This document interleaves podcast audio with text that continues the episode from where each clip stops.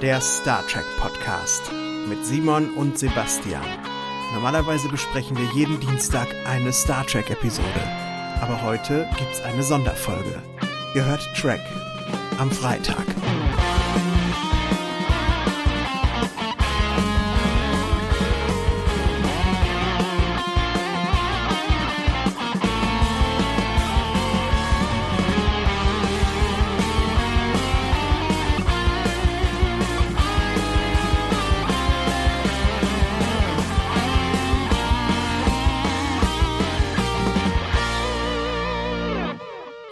Tag, liebe Hörerinnen und Hörer und herzlich willkommen zur dritten Sonderfolge von Track am Dienstag.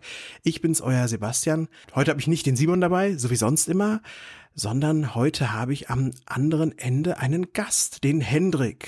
Grüß dich, Hendrik. Hallo Sebastian, freut mich hier zu sein. Ja, vielen Dank, dass du so spontan, nein, wir haben es ja schon länger geplant, aber dass du doch so damals spontan Ja gesagt hast und wir das jetzt auch ge geschafft haben. Hendrik, magst du dich unseren Hörern mal vorstellen, wer du so bist und was du so machst? Ja, also mein Name ist wie gesagt Hendrik, ich bin Jahrgang 84. Zusammen mit meiner Frau Anna habe ich auch einen Podcast und zwar machen wir den 90s Podcast. Ein Podcast über die 90er Jahre mit viel Retro-Themen. Und beruflich äh, bin ich Synchronaufnahmeleiter in Berlin bei der FFS Film- und Fernsehsynchron. Im Vorgespräch haben wir gerade schon mal gesagt, dass es eigentlich total widersinnig ist, dass du bei Track am Dienstag zu Gast bist und mit wo du das Thema Retro beackerst und nicht in der Rückspultaste. Aber wer weiß, wer weiß, was noch passiert. Da ich ja auch genau, und aber da ich, da ich ja auch selber Star Trek Fan bin, ist das ja trotzdem ein ein sehr passendes Ding sozusagen. Na eben drum.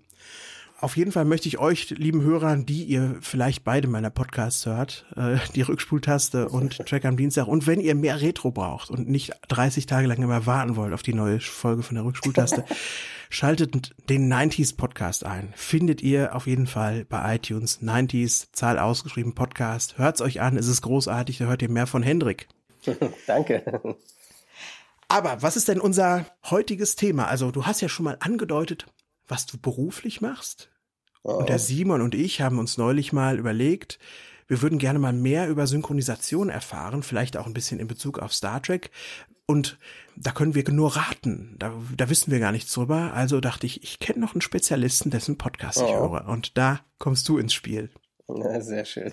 Ja, dazu muss man ja sagen, ich bin, wie gesagt, bei der FFS, also nicht direkt bei der Firma, die aktuell, auch früher Star Trek bearbeitet, die Arena-Synchron. Die sitzt aber mit uns quasi auf dem, fast auf dem gleichen Gang sozusagen. Ein, ein Flur weiter ist die Arena-Synchron bei uns am Hohenzollern-Damm. Ja, die haben da nämlich auch ihre Studios, genau wie wir.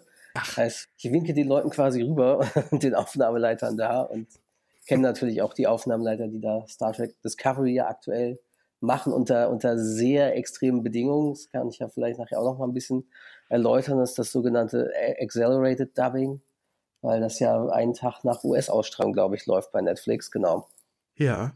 Auch können wir eigentlich schon mal so sagen, wie viel Vorlauf haben die denn wohl? Wann, wann bekommen äh, die die Folgen von CBS? Na, pass auf, warte mal, ich da ich auch äh, Termine für mehrere Synchronsprecher verwalte als Disponent, und äh, die Sprecherin von, jetzt habe ich den Rollennamen nicht, die, die früher auch in Chicago Hope dabei war, die, die ähm, mit Captain Lorca befreundet war und, und dann am Ende entführt wurde, dieser Admiral ist sie, glaube ich. Ja. Ähm, Jane Brooke ist, glaube ich, die Darstellerin, aber ich, mir fällt ihr Rollenname nicht ein. Jedenfalls von Silke Matthias, der Sprecherin, von der bin ich auch der Disponent.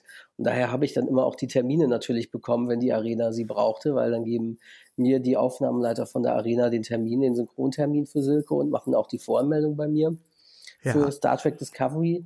Interessant ist auch, die durften während der Aufnahme oder im Vorlaufen natürlich nicht erwähnen, dass es Star Trek Discovery ist, weil die irgendeinen Geheimtitel, Decktitel auch hatten. Und ich wusste natürlich, was es ist und äh, haben, war dem Aufnahmeleiter aber auch klar, dass ich weiß, was es ist, aber offiziell durfte es quasi nicht am Telefon äh, kommuniziert werden, um welche Produktion es sich dabei handelt. jedenfalls. Wir sprechen nicht drüber. genau, und jedenfalls so jetzt zum, die hatten ja auch eine Weihnachtspause oder kurze Pause, bis dann die neuen Folgen Anfang des Jahres, die letzten Folgen online gingen. Ja. Und zum Beispiel da war es so, dass die ähm, letzten Termine für die Folgen waren kurz vor Weihnachten und Anfang Januar nochmal für äh, Retakes. Also, weil die auch nochmal eine neue Schnittfassung bekommen haben für die Episoden, so ähnlich wie wir das jetzt bei den Kinofilmen auch haben, weil sie mit Vorabmaterial arbeiten und dann immer neue, neues Material zugeschickt bekommen. Und ja. das war dann, glaube ich, Anfang Januar so. Also, wann waren die letzten Folgen? Wann gingen die bei Netflix on Air? Wann war das Mitte Februar oder so? Kann das sein? Ja, das ist noch irgendwie ab Anfang. Also das ging sechs Wochen nochmal, ne? Hm, ja, ja, ich glaube, sie haben auch echt so einen Vorlauf von maximal maximal sechs bis acht Wochen Vorlauf. Und das ist nur jetzt Aufnahme. Da gehört ja noch Schnitt und Mischung und alles rein. Und es muss ja vorher auch noch getextet werden. Also mehr als acht Wochen kann das meiner Meinung nach kaum sein, so, so eng wie das alles beieinander liegt. Eieiei.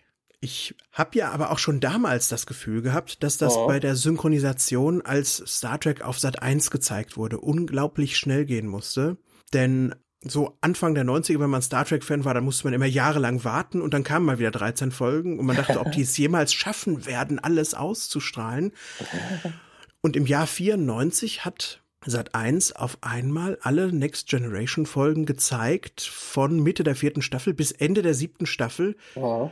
Und die kamen dann auch wenige, vielleicht zwei oder drei Wochen nach der US-Erstausstrahlung. Und da habe ich gedacht, wie, haben, wie kann man das denn stemmen? Wie hat Arena das wohl gemacht? Vor allem damals zu den Zeiten. Also das, da müssen die auch wirklich sehr früh Material bekommen haben. Also ich ja. sag mal so, heutzutage funktioniert das natürlich alles über Server und so. Und du kommst von dem Kunden oder, oder Produzenten mal Links zu bestimmten Sicherheitsservern, da wird dann was runtergeladen und so und wir laden wiederum bei denen Material hoch und solche, so funktioniert das ja heutzutage alles relativ unkompliziert online über Highspeed-Internet.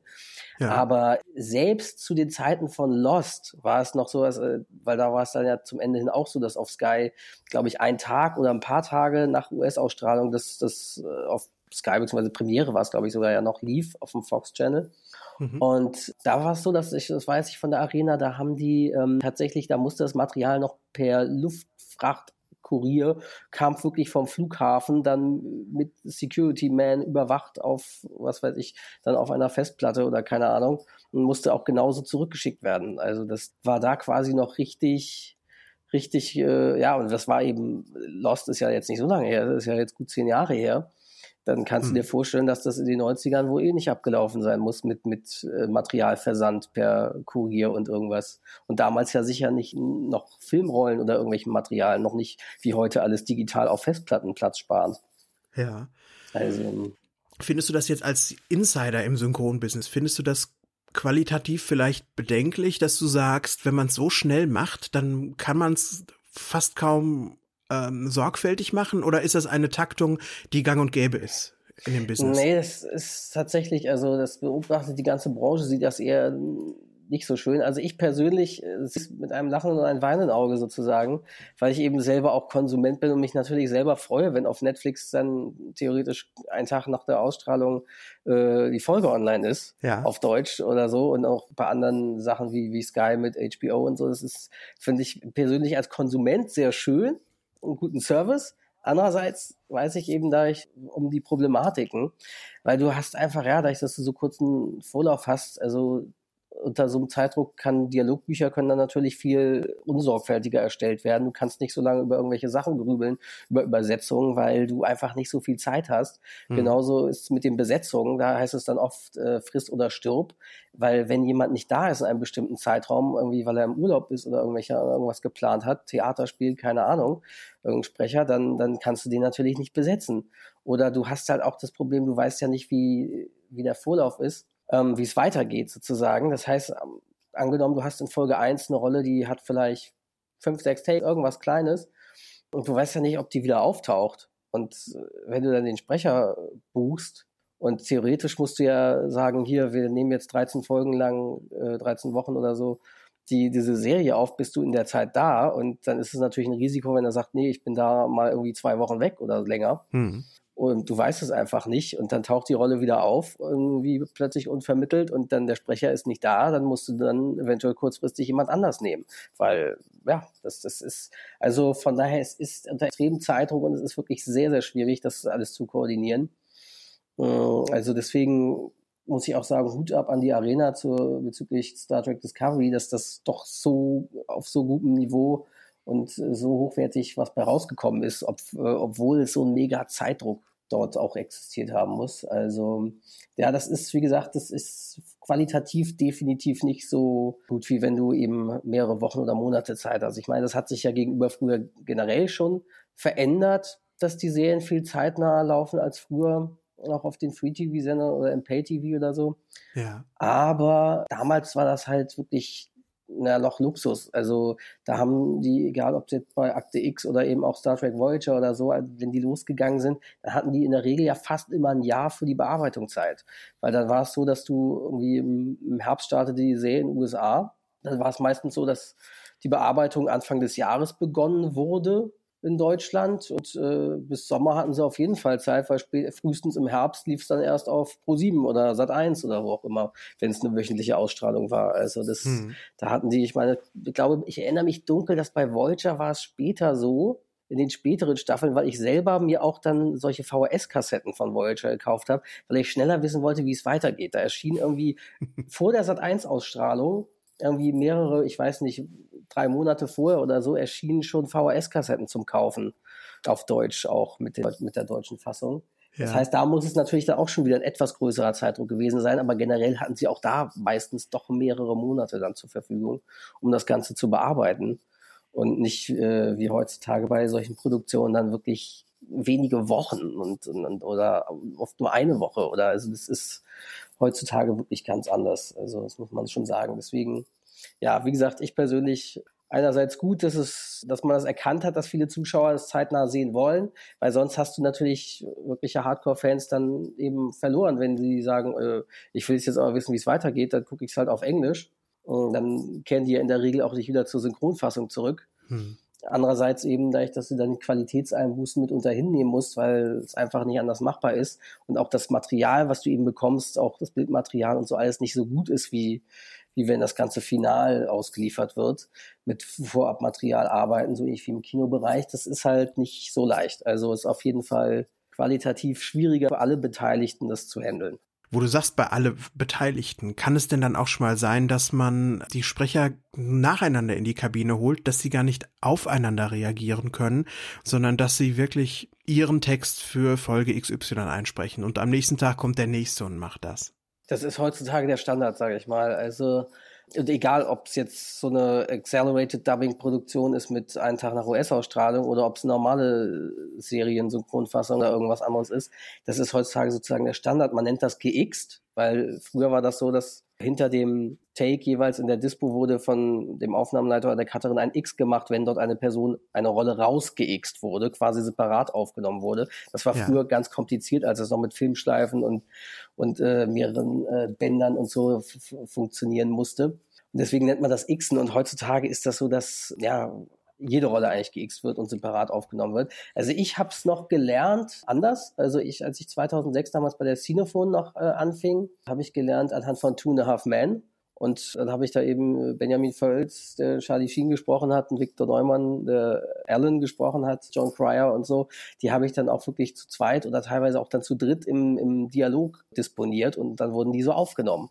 Da waren die wirklich einen ganzen Tag zusammen im Studio, kam noch ein dritter Sprecher dazu und so. Und das war tatsächlich noch vor, ja, zwölf Jahren ist das jetzt her, da war es noch so. Hm. Und das hat sich wirklich in den letzten zehn Jahren auch so verändert, dass weil einfach so viel zu tun ist in der ganzen Branche.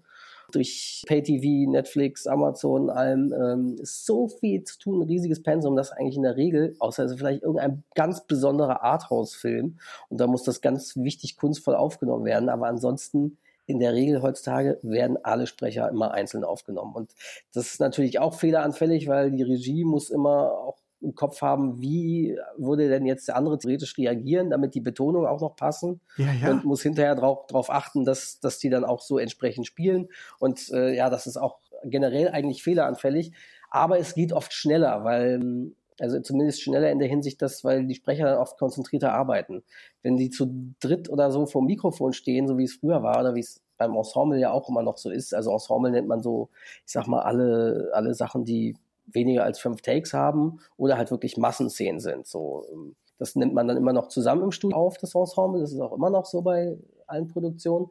Und aber wenn du es halt mit richtigen Rollen machst, mit Hauptrollen oder so, da hast du es halt äh, mitgehangen, mitgefangen. Wenn sich einer verspricht, der im Take mit drin ist und der andere hat den super gemacht, dann müssen sie natürlich beide nochmal wieder ran und den Take nochmal machen. Und dann dauert es natürlich viel länger. Ja, und sie sind auch oft dann quatschen sie und machen albern rum zusammen im Studio und so und das ist dann, sind so oft nicht so konzentriert. Das heißt, das äh, in der Regel ist dann das Xen tatsächlich heutzutage auch schneller und es wäre heutzutage eben auch logistisch gar nicht mehr anders möglich, weil alle Synchronsprecher so viele Voranmeldungen haben.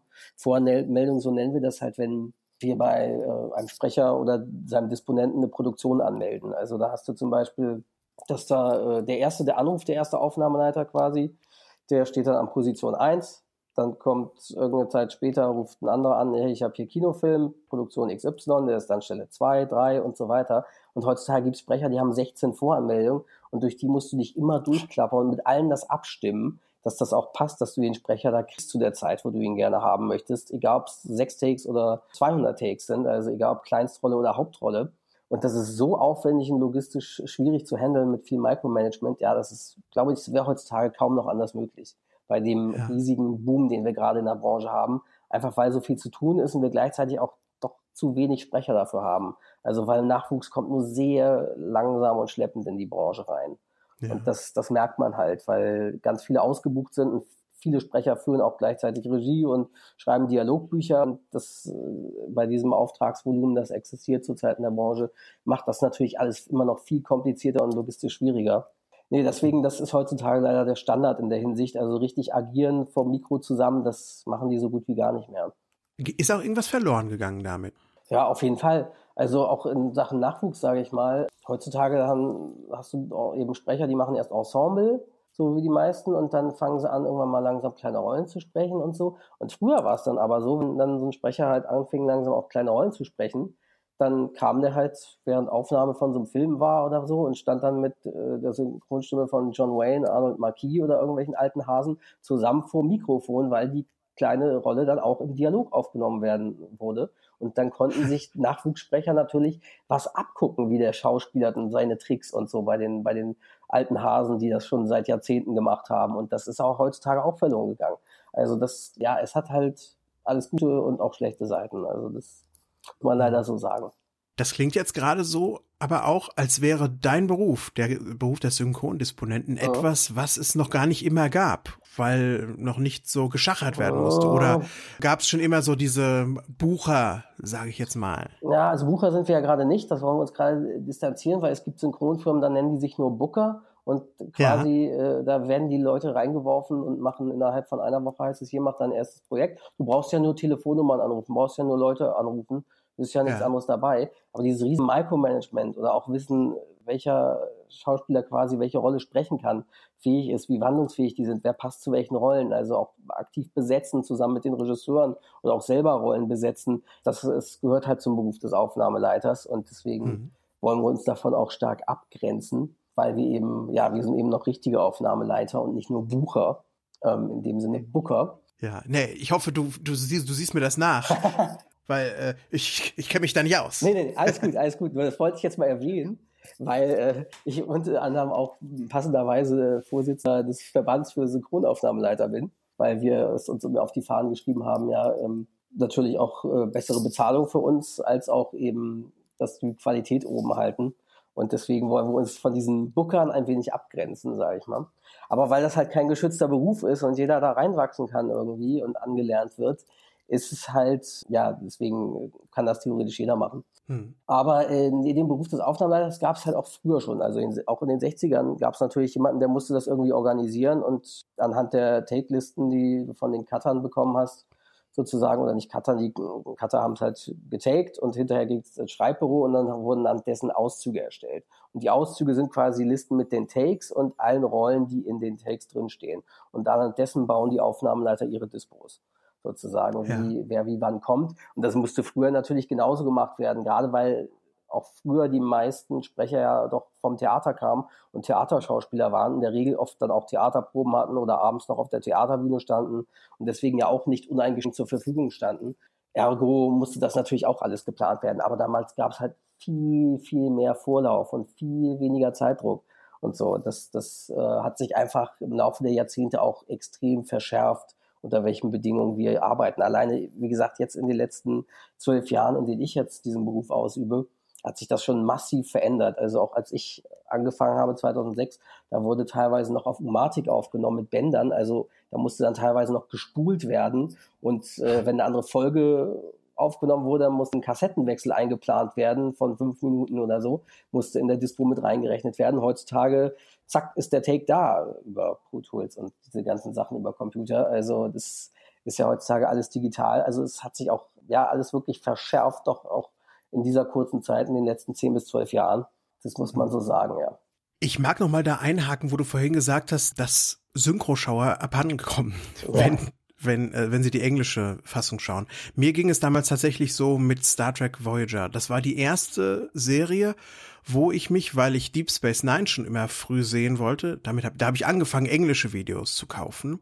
Ja, das war damals sicher noch extrem schwierig, ne? In Zeiten des, des höchstens aufkommenden Internets und man konnte ja noch nicht so flink downloaden. Ja, also Comicläden waren immer der Anlaufpunkt dafür. Ah, ja. Und da gab es mhm. dann doch in jeder größeren Stadt einen, den man belabern konnte, die Dinge aus England dran ah, zu schaffen. Okay. Aber bei Voyager war es dann tatsächlich so, da kannte ich gar nicht mehr so richtig die Synchronstimmen zuerst. Ich weiß nicht, das liegt bestimmt auch an meiner Wahrnehmung dadurch, denn ich konnte dann, als Voyager lief, die Stimmen nicht auseinanderhalten der männlichen ja, Crew. Wenn ich dann mal eine Folge gesehen habe, habe ich gedacht, die klingen ja alle gleich. Und das ist bestimmt gar nicht so. Der männlichen Crew? Ja. Der männlichen tatsächlich, nicht der weiblichen. Ja, ja, ja. Ich fand auch Neelix okay. klang relativ angepasst an äh, die Tom Paris und Harry Kims, was sicherlich gar nicht so der Fall ist. Vielleicht, weil es daran liegt, dass Neelix im Original so unglaublich anders ist als alle anderen, in der, was seine Stimme angeht, aber ich glaube, ich möchte einfach dich fragen, wer wählt denn so die unterschiedlichen Sprecher aus und anhand welcher Kriterien? Und wie sorgt man auch dafür, dass man wirklich jedem Charakter einen eigenen, einen eigenen wiedererkennbaren Charakter verleiht? Also ich sag mal so, das fängt halt wirklich damit an, der Aufnahmeleiter schaut sich die Folgen an oder den Film oder was auch immer und macht sich für jede Rolle, egal ob groß oder klein, Besetzungsideen, schreibst du dir auf ähm, überlegst dir meistens so, keine Ahnung, zwei, drei, vielleicht sogar vier Stimmen, die du dir vorstellen könntest, Sprecher, die passen könnten, die die Rolle spielen könnten. Und dann, ähm, ich sage mal, es hängt immer davon ab, was für eine Produktion es ist. Es gibt Produktionen, ähm, auch mit Synchronregisseuren, die sagen, ihnen ist es relativ egal, wenn wir einfach gute Leute und du darfst das selber besetzen als Aufnahmeleiter. Ja. Oder halt äh, ansonsten eben in Abstimmung mit dem Regisseur. Das heißt, du besprichst dann vorher, bevor die Folgen aufgenommen werden, hey, wen wollen wir denn hier nehmen für diese, die Episodenrolle und da ist eine neue wiederkehrende Rolle, wen wollen wir da nehmen? So, und dann sagt der Regisseur, ja, lass uns vielleicht den nehmen und ich hatte noch die Idee und dein Vorschlag für den gefällt mir aber auch ganz gut. Dann hast du so eine kleine Auswahl und dann guckst du eben, wer ist wie verfügbar. Hm. Und für die Hauptrollen hingegen ist es natürlich so, ich weiß nicht, wie es damals war bei Voyager, ob da schon so war, aber spätestens Ende der 90er, Anfang der 2000er fing das an, dass auf jeden Fall auch im Serienbereich, im Filmbereich fing das, glaube ich, schon eher an, weil die Amerikaner mitsprechen wollten und so, aber im Serienbereich, ähm, dass eben Castings angewogt wurden. Also ich glaube, das fing Ende der 90er, Anfang 2000 ungefähr an, dass du halt für die deutschen TV-Sender ein Casting machen musstest für die Hauptrollen da haben dann eben Aufnahmeleiter und Regisseure sich besprochen, okay, wen wollen wir für die Rollen casten? Eben dann auch circa drei bis vier Stimmen. Und die wurden dann für Probeszenen aufgenommen und das wird dann, und so, so ist es ja heutzutage immer noch, wird dann eingeschickt an den Kunden. Und äh, der entscheidet sich dann, ein TV-Redakteur meistens bei den Sendern oder eine, manchmal ist es auch eine ganze Redaktion, dass da sogar mehrere sitzen. Der eine sagt, ich finde die Stimme am besten und der andere Redakteur sagt, ah, ich finde aber den besser, weil der hat den da und da schon gesprochen oder was auch immer aus Kontinuitätsgründen, dass dann eben so die Entscheidung zustande kommt. Ja. Und zu Zeiten von Vulture kann es aber durchaus auch gewesen sein, dass diese Redaktionen gar nicht so involviert waren. Das weiß ich eben nicht genau. Weil also früher war es halt so, dass bei Serien äh, in der Regel die Synchronfirmen oft freie Bahn hatten und nur selten bei Hauptrollen richtig Castings machen mussten, sondern vielleicht noch dem Sender schickten, hier, wir wollen die und die Sprecher für die Hauptrollen gerne haben. Ist das okay? Und dann kam, ja, nein, ist okay oder nicht. Und ja, also das, das mit Castings, das kam halt wirklich erst später auf. Ich weiß halt nicht, das weiß ich eben nicht, da ich, dass ich eben da nicht beteiligt war und auch nicht bei der Arena Synchron bin, ob das bei in den 90ern schon dort so war. Und in der Regel wird das dann eben, gerade jetzt bei Star Trek Deutscher, wird das dann der Regisseur Uli Johansson gewesen sein, zusammen mit der Aufnahmeleitung. Ja, und dann hat das eben Uli Johansson mit der, obwohl, warte mal, war es schon? Ja, bei Voyager war das so. Bei, genau, bei Next Generation war es so, dass sie am Anfang noch ein anderer Regisseur war, weil das war ja früher noch bei der ARD ZDF, bin ich mir jetzt nicht ganz sicher, dass die ersten Staffeln dort liefen, noch von Next Generation. Ja, ZDF. Mhm. Wirst du wahrscheinlich besser wissen, genau. Ja, ja. Und das war, glaube ich, dort zu Anfang noch Michael Erdmann, der da Regie hatte, glaube ich, die ersten drei oder vier Staffeln. Richtig, der stand auch im Abspann immer. Genau, und dann wechselte es, glaube ich, zu Sat 1. Arena Synchron blieb und aus welchen Gründen auch immer, das weiß ich nicht, wechselte dann die Regie zu Uli Johansson, der eben später auch bei Voyager wieder Regie führte. Hm. Bei Deep Space Nine war es Boris Tessmann. Und du merktest ja auch dort innerhalb von Star Trek Next Generation, dass es da dann diesen Bruch gab, wo dann ähm, eben Captain Picard war nicht mehr Rolf Schuld, sondern war plötzlich Ernst Meinke. Ernst Meinke, ja. Oder eben Diana Troy war nicht mehr äh, Eva Krüll, sondern Ulrike Lau. Und so gab es da ja auch mehrere Umbesetzungen. Ich weiß auch nicht, welche Gründe diese Umbesetzungen hatten, ob das dann zeitliche Probleme waren, weil Sat1 eben vielleicht schneller auf die Tube drücken wollte mit der Ausstrahlung und dann sehr viel schnell synchronisiert haben wollte und vielleicht dann jemand wie Rolf Schuld, der glaube ich auch zu dem Zeitpunkt schon kein, äh, nicht mehr in Berlin lebte, immer anreisen musste vielleicht oder woanders Theater spielte. Das weiß man eben nicht, was da die Gründe sind. Ja, und bei Vulture, ja, so wird es so gewesen sein, dass die sich eben Sachen überlegt haben und vielleicht hat es der Sender abgesegnet, vielleicht auch nicht bei den Hauptrollen, das weiß ich natürlich nicht so genau. Mhm. Aber in der Regel ist es so, dass sich dann vorab Aufnahmeleitung und Regie das überlegen und die möglichst passende Besetzungen machen. Man muss dazu auch sagen, dass es damals halt, dass ich das eben noch nicht so viel die Zuschauer in den O-Ton hören konnten. Heutzutage kannst du ja, egal ob es, wenn es online ist, im Stream oder auf DVD oder was auch immer, kann ja jeder, zack, ist der, die Originaltonspur an. Hast du halt den Vergleich zur Originalstimme mehr und deswegen ist auch vielen Redakteuren und auch, auch auch vielen Aufnahmeleitern der O-Ton sozusagen wichtiger. Also das heißt, oder auch weil gerade auch natürlich viele jüngere Aufnahmeleiter selber damit aufwachsen mit, äh, wir schauen uns eine Serie auf Englisch an oder so, dass das dann in der Regel so ist, dass du auch dann versuchst, eine Stimme zu finden auf Deutsch, die möglichst dicht dran an irgendwie vom Timbre ist an der Originalstimme.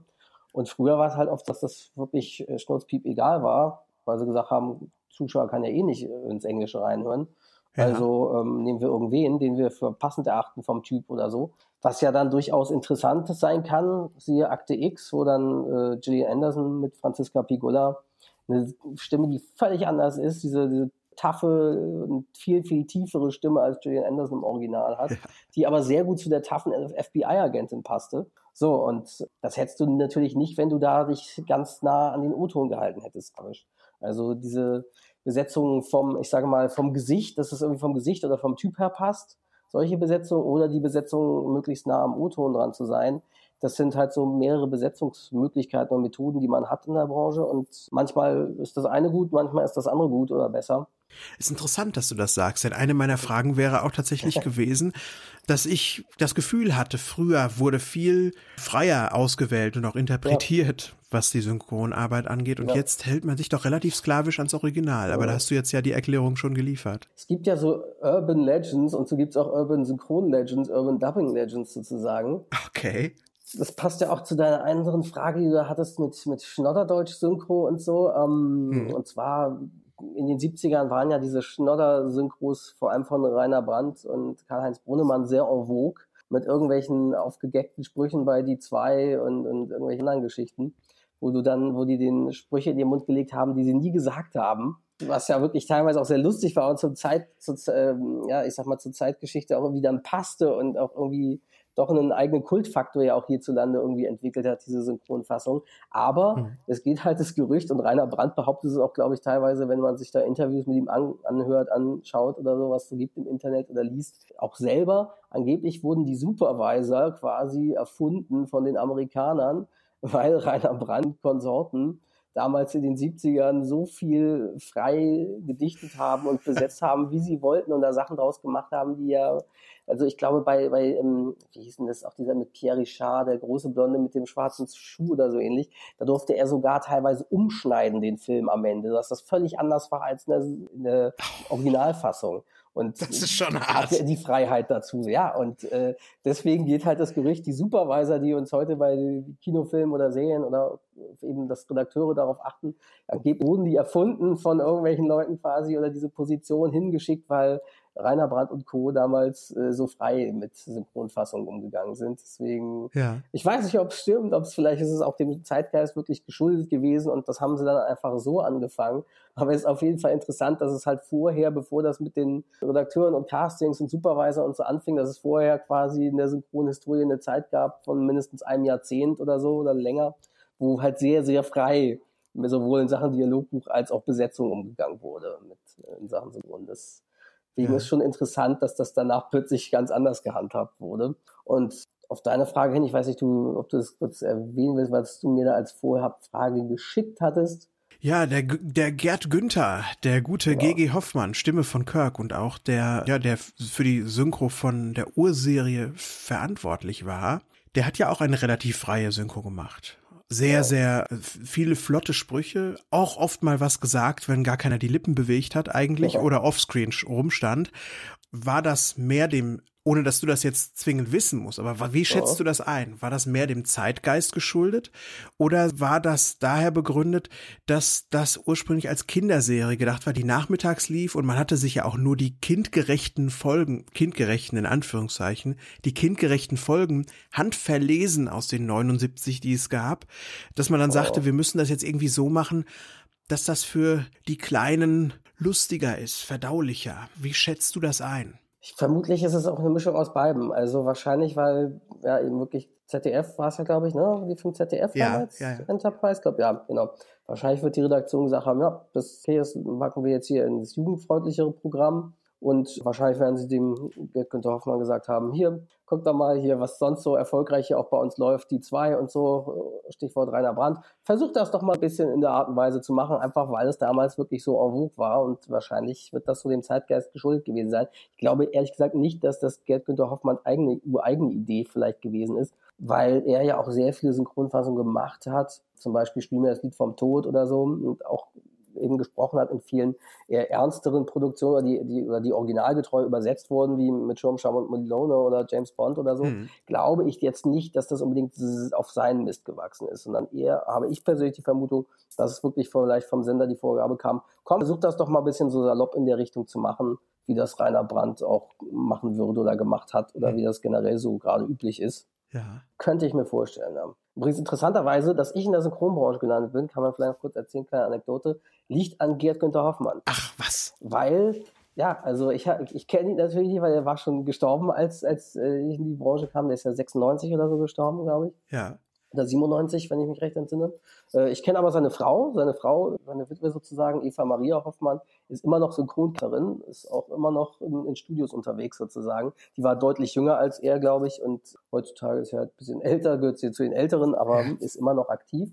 Und jedenfalls, weil mir fiel halt schon als Knirps auf im Alter von äh, circa äh, 10 bis 12 Jahren, 94 bis 96, da habe ich dann eben auch Raumschiff Enterprise gesehen und mit Schirmschirm Melone und so. Und mir fiel auf, komisch, warum haben wir Captain Kirk, Old Shatterhand, James Bond und John Steed, die, die haben ja alle die gleiche Stimme. Wer, wer ist das? Ja. Wer ist das? Und dann hatte ich so eine Hörspielkassette, ähm, Kassettenreihe, drei Kassetten waren das von Die unendliche Geschichte, wo Gerd Günther Hoffmann damals äh, den Herrn Koriander sprach.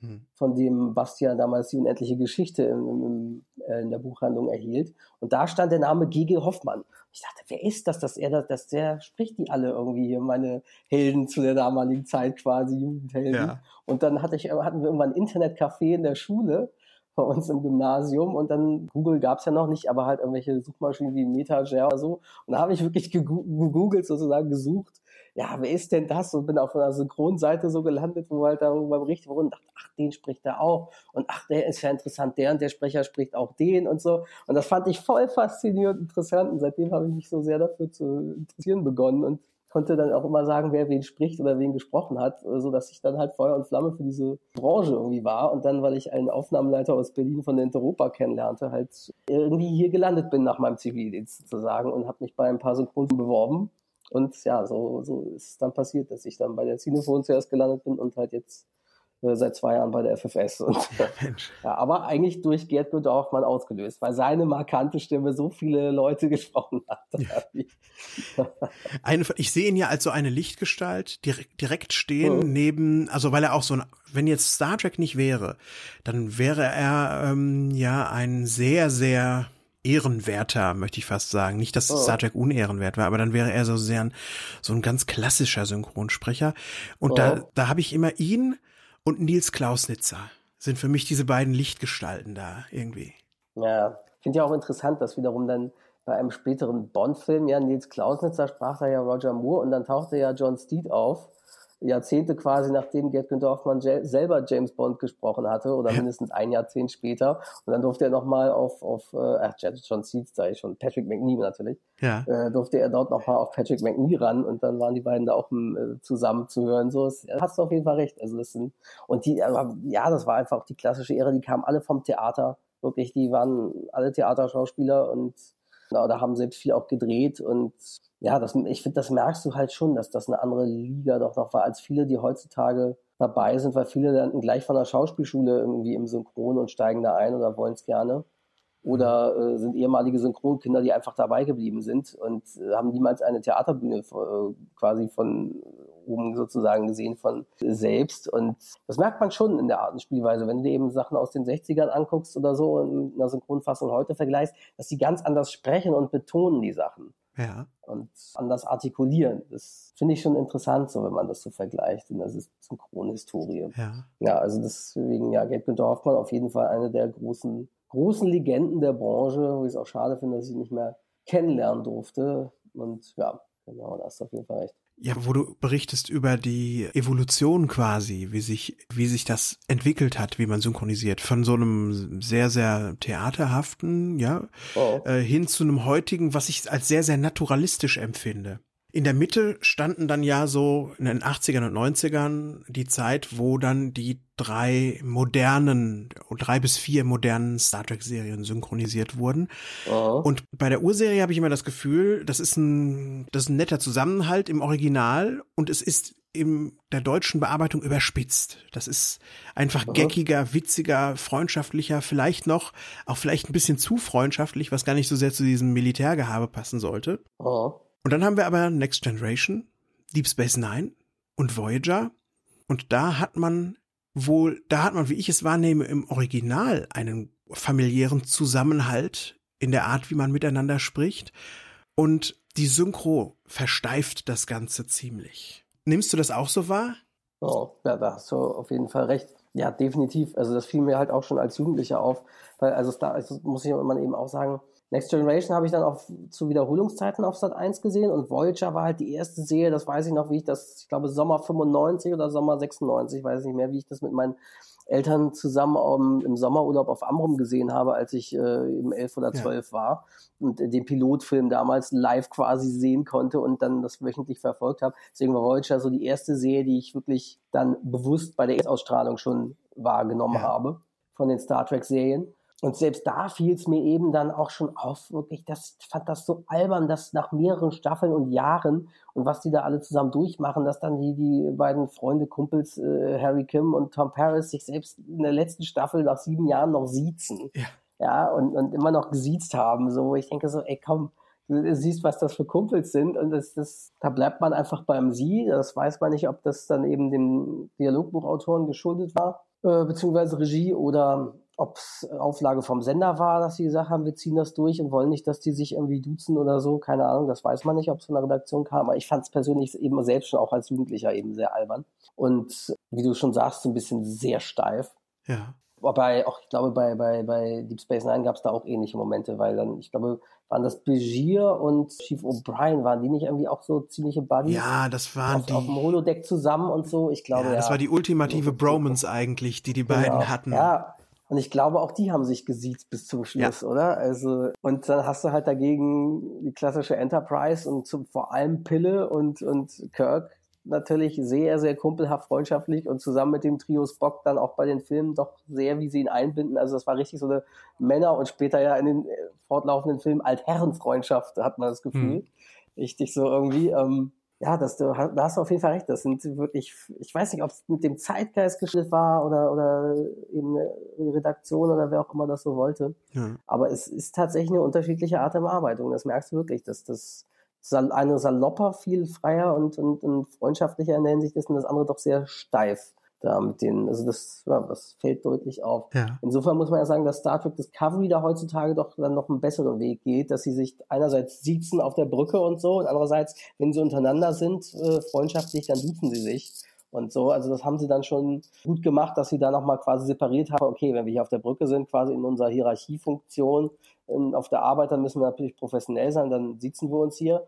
Aber wenn wir hier in unserer Kabine oder irgendwie Freizeit zusammen dann, oder irgendeinen Team-Moment haben, dann wäre es natürlich albern, wenn da gesiezt wird und da duzt man sich. Deswegen da ist dann die, da ist die deutsche Fassung da von Olli Feld auf jeden Fall in der Hinsicht ja dann doch originalgetreuer, dass sie das dann besser auffängt. So, ne? Ja. Die, dieses Wechselseitige. Das ist klar, dass sich eben Freundschaften auch bilden auf so einem Schiff, gerade wenn das Missionen sind, die jahrelang wie abseits unterwegs sind zusammen oder so, dass das ja auch zusammenschweißt, aber natürlich auch trotzdem, weil das ja eben doch die Sternenflotte, so heißt es ja nun mal, eine militärische Organisation und Hierarchie in dem Sinne ist, dass man da auch dann trotzdem noch eine gewisse Hierarchie beachten muss und nicht alle untereinander kumpelhaft duzen lassen kann.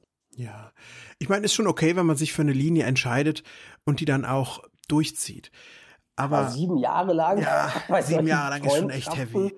Das ist schon hart. Also ich fand das sehr hart, dass die da bis zum Ende das durchgezogen haben bei Voyager. Ja. Und auch, ich glaube auch dann die Anbahnung von irgendwelchen Romanzen bis kurz vor knapp dann ja teilweise auch noch, ich glaube mit Chakotay und Seven oder auch vorher mit Seven und dem Doktor, mit dem Holodoc, ja. teilweise auch sehr, solche Momente sehr komisch dann wirkten, weil sie dann doch eben beim Sie erst immer geblieben sind, bis es quasi gar nicht mehr anders ging, bis sie sich quasi geküsst haben oder so. Das, ja. ist, das ähm, ist schon wirklich, ja. Hm. Also, aber naja, vielleicht war es halt auch der damalige Zeitgeist, man weiß es nicht. Ich mag jetzt mal kurz zurückblenden auf, auf Weihnachten 1991, weil das nämlich jetzt oh. ganz gut zu dem Thema passt.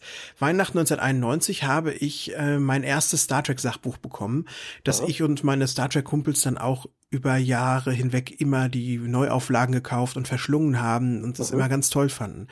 Und der Autor war jemand, der sich schon da immer aufregte darüber, dass die Synchro, tja, oft so sperrig ist und nicht so trifft oder oh. manchmal drüber ist im Falle der Urserie.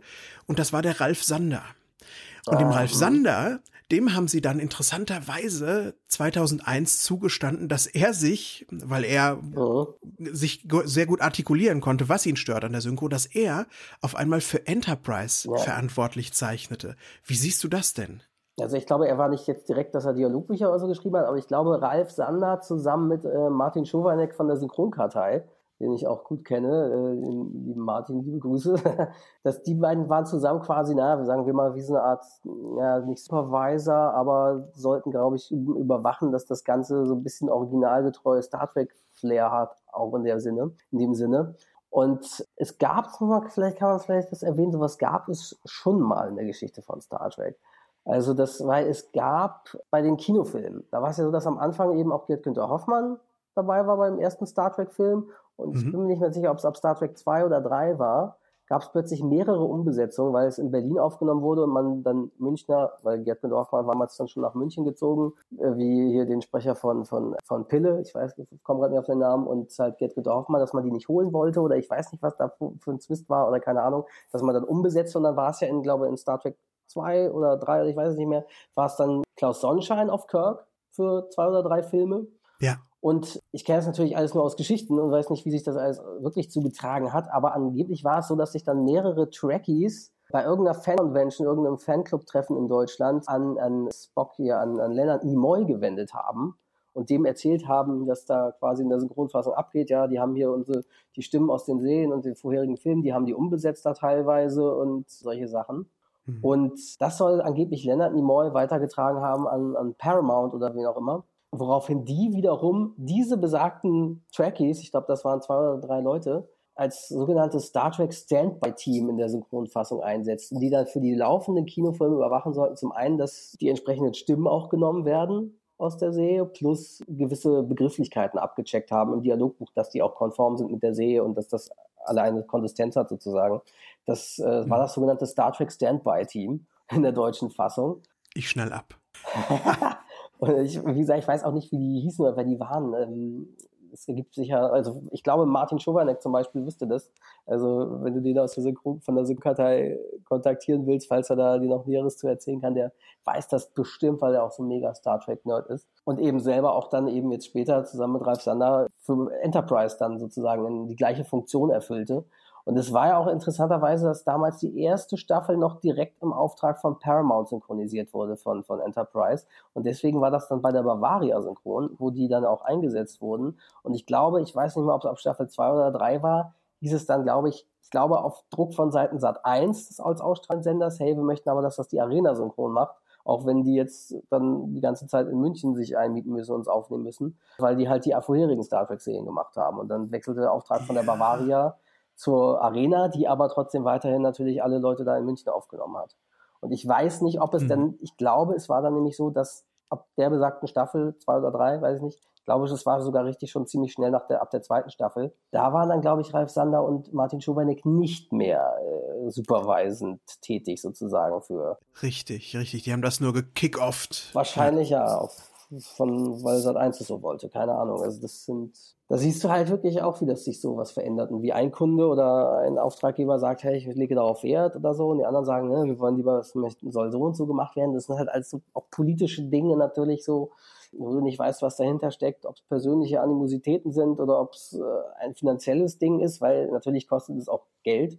Das da werden sie ja nicht unentgeltlich gemacht haben, dass da Leute nochmal Dialogbücher checken und solche Sachen und überwachen, dass das da ja. jemand auch beauftragen und das kostet dann eben auch irgendeine Vergütung wird es da ja gegeben haben, pauschal oder was weiß ich wie. Das heißt, dass das ist natürlich auch ein Kostenfaktor. Also man weiß es nicht, sind es jetzt politische Dinge oder persönliche Animositäten oder äh, ist es ein Kostenfaktor gewesen? Das weiß man einfach nicht, was dann der Grund war. Aber mhm. ja, wie gesagt, ich generell finde ich du fragst ja, wie ich das sehe, generell finde ich es eigentlich gar nicht so schlecht, dass zumindest vielleicht jemand raufguckt. Er muss ja nicht das gleiche ganze Dialogbuch schreiben oder so, oder komplett für die Synchro verantwortlich sein, aber zumindest mal drüber guckt, ob das alles so ungefähr mit der, gerade wenn es ein Serie oder Serien-Franchise ist, was so eine riesige Historie hat von zig diversen Serien und Staffeln und Folgen, wenn man das mal zusammennimmt und den ganzen Kinofilmen. Und ja eigentlich auch noch, wenn man es ganz genau nimmt, mit Star Trek Romanen und was nicht alles, was da reinfällt in dieses Franchise, dass man jemanden hat, der darauf achtet, dass das alles ungefähr dem Kanon entspricht und eben auf Deutsch auch dann so umgesetzt wird. Finde ich eigentlich gar nicht so schlecht, weil im Original werden sie es ja in der Regel auch machen. Also ich nehme an, dass bei, ich weiß nicht, bei Discovery war auch jemand darauf achtet, dass es nicht komplett, auch wenn man da drüber streiten mag, weil ja manche Sachen, wo man jetzt sagt, hm, wieso, was ist mit diesem Sporenantrieb, wieso haben die den damals gehabt? sozusagen vor Kirk und später ist er weg. Was, hm. was ist, was ist das? Was ist da los? Und da nehmen sie sich ja schon Freiheiten. Dadurch, das ist ja auch mein persönliches Ding, so ein Manko. Ich finde es ja schade, dass es doch wieder ein Prequel geworden ist mit Discovery und nicht, dass sie endlich mal, ich will endlich wissen, wie es nach Voyager weitergeht. Ich will wissen, wie es in der Zukunft, und da bist du auch nicht so sklavisch irgendwie in, an ein Zeitkontinuum gebunden und, und hast da Probleme, dass du eigene Zeitkonsistenzen hast, weil halt alles nicht mehr richtig reinpasst. Aber natürlich müssen sie auch Berater haben im Original, dass das so irgendwie halbwegs stimmt. Und deswegen finde ich es eigentlich gar nicht so doof, wenn man sagt, man leistet sich das in der Synchronfassung auch, dass da irgendjemand mit Ahnung vielleicht drüber guckt. Ja, das sehe ich genauso. Ja. Wenn jetzt so eine neue Star Trek-Serie wie Discovery auf den Tisch kommt und Sprecher gesucht werden oder überhaupt ein Team gesucht wird, das sich darum kümmern muss, das jetzt ins Deutsche zu übertragen, du steckst ja jetzt mitten auch in dieser Terminsuche oh. drin und in dem Bu und, und in dem ähm, Heraussuchen der passenden Rollen. Ja. Wie macht man das? Vor allen Dingen, wenn man im Hinterkopf hat, wenn das Ding gut wird, wenn das Ding groß wird, dann müssen sich die Leute hier für sieben Jahre vielleicht committen. Oh. Wie geht man daran? Tja, also ich sag mal so, auf Seiten der Produktionsleitung, Geschäftsführung bei der Arena mit Björn Herbing und so, so gewesen sein, dass die erstmal natürlich gucken, okay, welchem Dialogbuchautor oder Regisseur trauen, vertrauen wir das an? Wem stellen wir uns vor, würde dafür passen? Da kann man natürlich schauen, okay, äh, Brian Fuller hat die Sachen so und so da ja angelegt oder irgendwie. Vielleicht finden wir jemanden, der das auch in dem Geiste auf Deutsch quasi überträgt oder so. Und da landete man vielleicht dann irgendwie bei Olli Feld. Und den wird man sich ja gefragt haben, klar, ähm, hier Star Trek-Serie, wir wissen nicht, wie lange die geht, aber in der Regel hast du ja erstmal konkret als Synchronfirma nur den Auftrag für, für eine Staffel. So, ja. weil du ja auch gar nicht weißt, ob es weitere Staffeln gibt. Und dann wird natürlich erstmal geschaut, hat derjenige Zeit zum Schreiben, Texten und Regie führen für die erste Staffel und diese, die, die Folgen in dem den Zeitrahmen, was natürlich gerade bei so einer Accelerated Dubbing, so einer, so einer Highspeed-Synchro, sage ich mal, ähm, mit hohem Zeitdruck, weil es so schnell nach der US-Ausstrahlung auf Deutsch läuft, natürlich schwieriger zu finden ist, dass da jemand terminlich auch wirklich so Zeit hat die ganze Zeit. Das mhm. ist sicher auch schon mal eine logistische Herausforderung. Und dann geht es eben genauso daran, dass sich dann Regie und Aufnahmeleitung daran machen, okay, denken wir, könnte passen.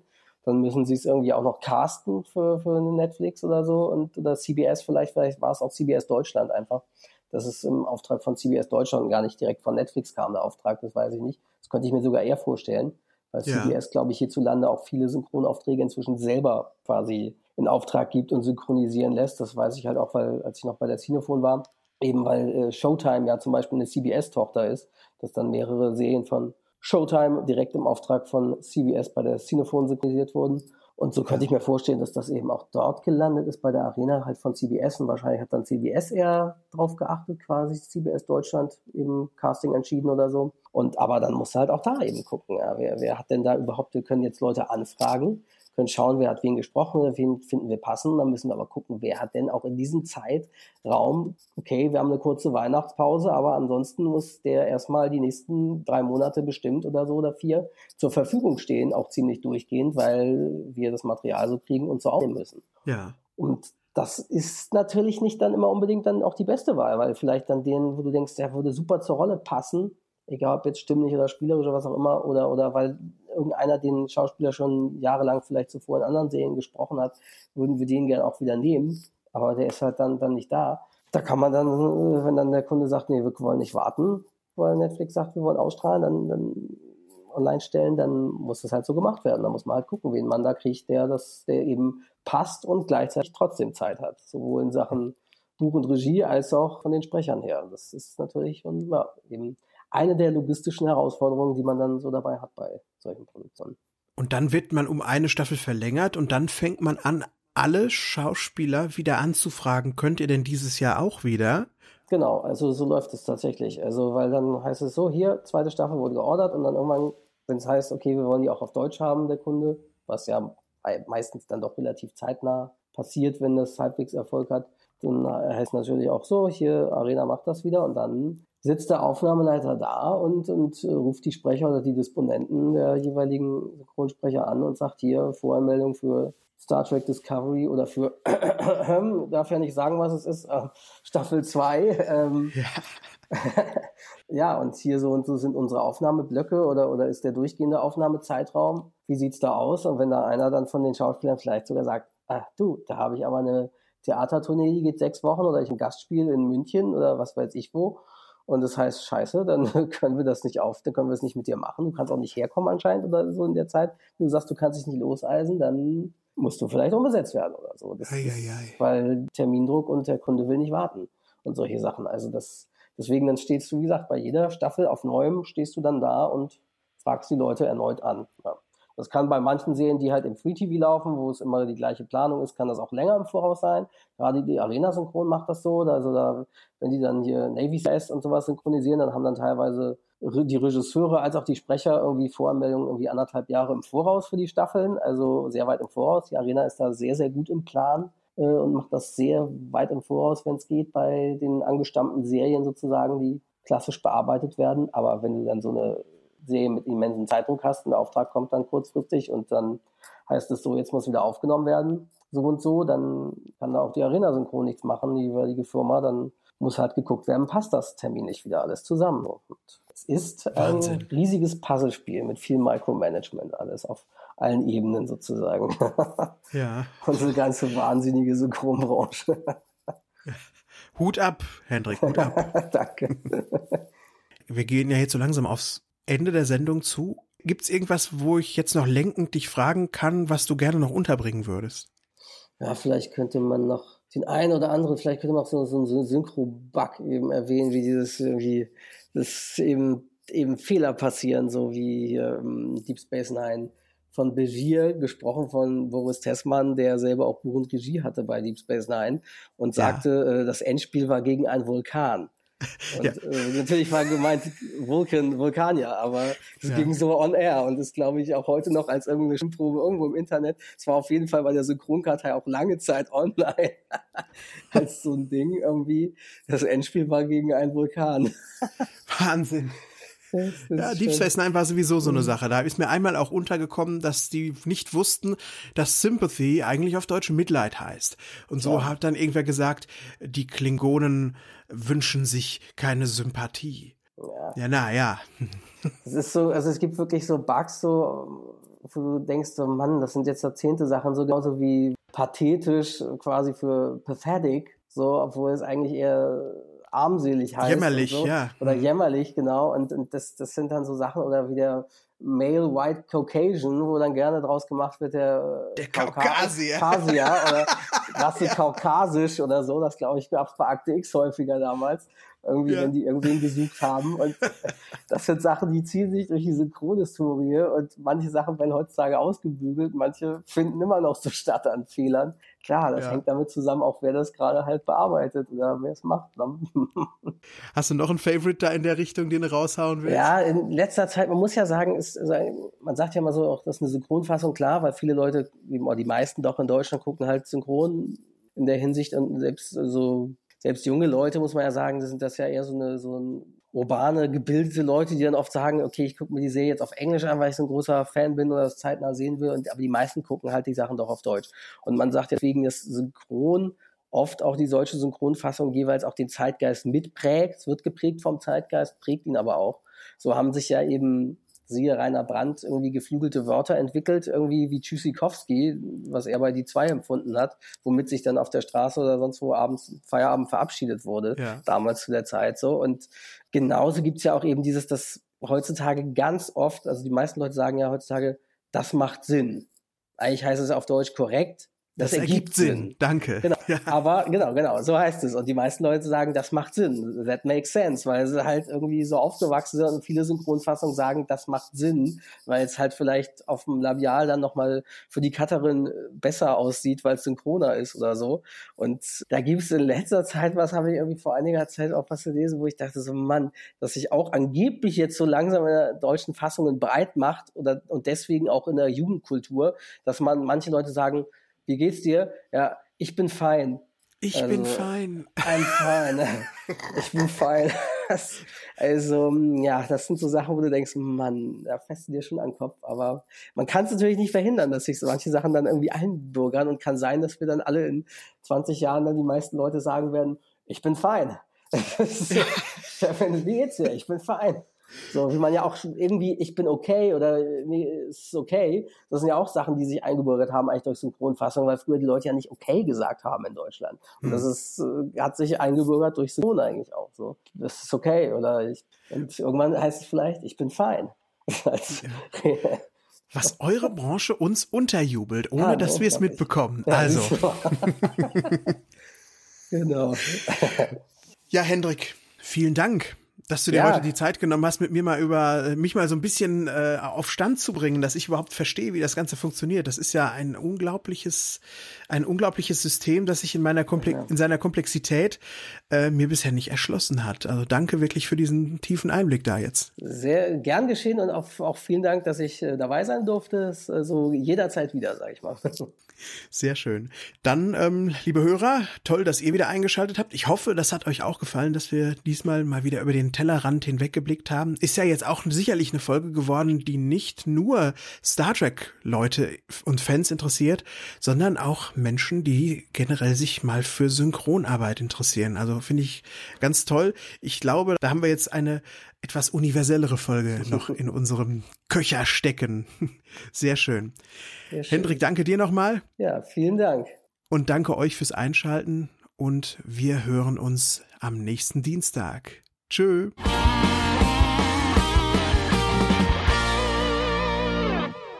Eine Track am Dienstag 2018 Produktion.